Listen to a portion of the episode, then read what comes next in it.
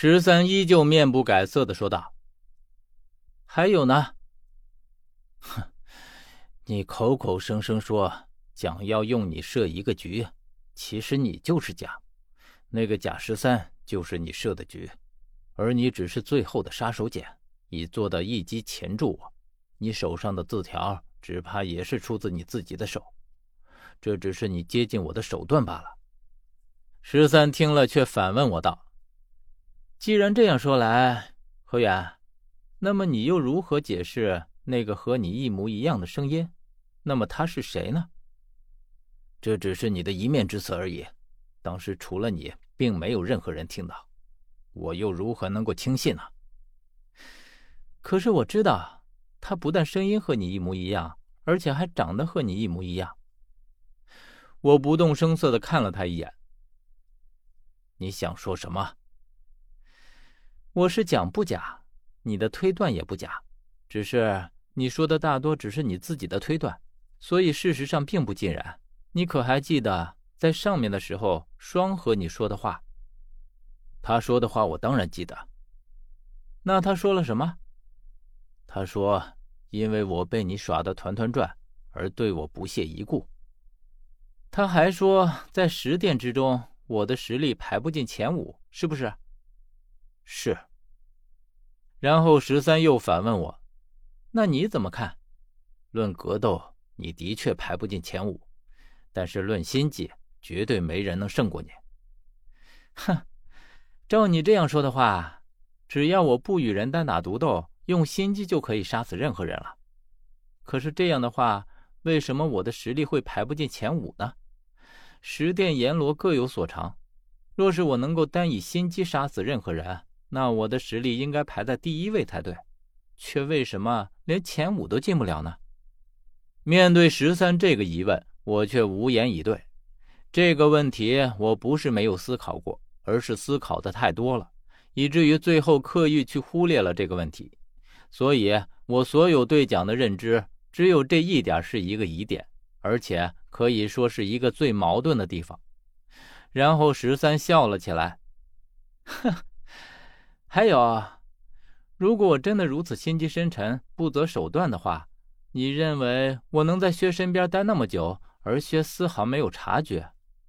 我既然一心想置你于死地，薛岂会坐视不理，任我胡作非为？你是太高看了我，还是小看了薛？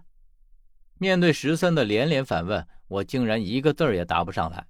十三接着说：“薛能够统领十殿阎罗，自然有他的过人之处。倘若连我的身份都看不穿，那么他这个大统领还真是白做了。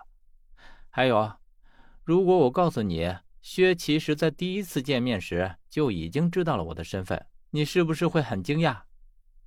都盛传十殿阎罗里见过我的只有毕，可是薛也是见过的。”他只是第一眼看到我就已经认出了我就是蒋，我的惊骇之情难以言表。本来现在沉稳如磐石的我，心中都不免为之一惊。啊，薛也知道？十三又说道：“哼，薛既然告诉你他曾经和我做过搭档，凭他这么聪明的人，我怎么敢用一个替身来应付他？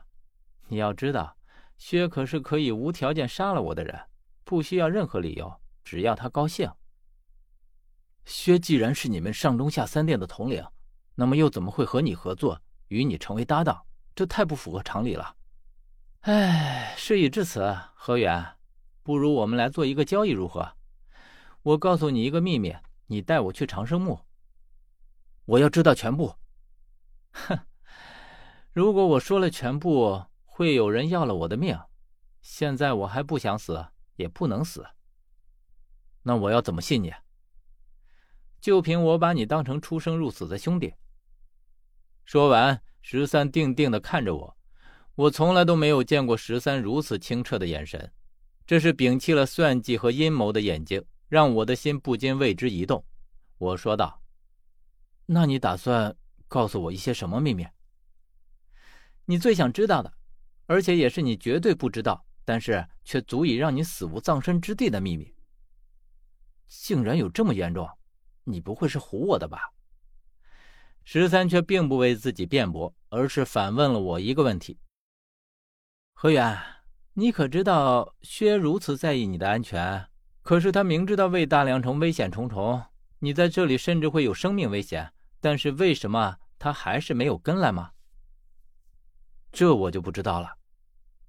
你不知道，但是我知道，因为 B 要死了，他必须去救他。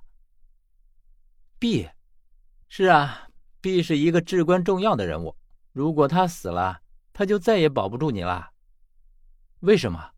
十三却话锋一转，那你还认不认为是我在唬你啊？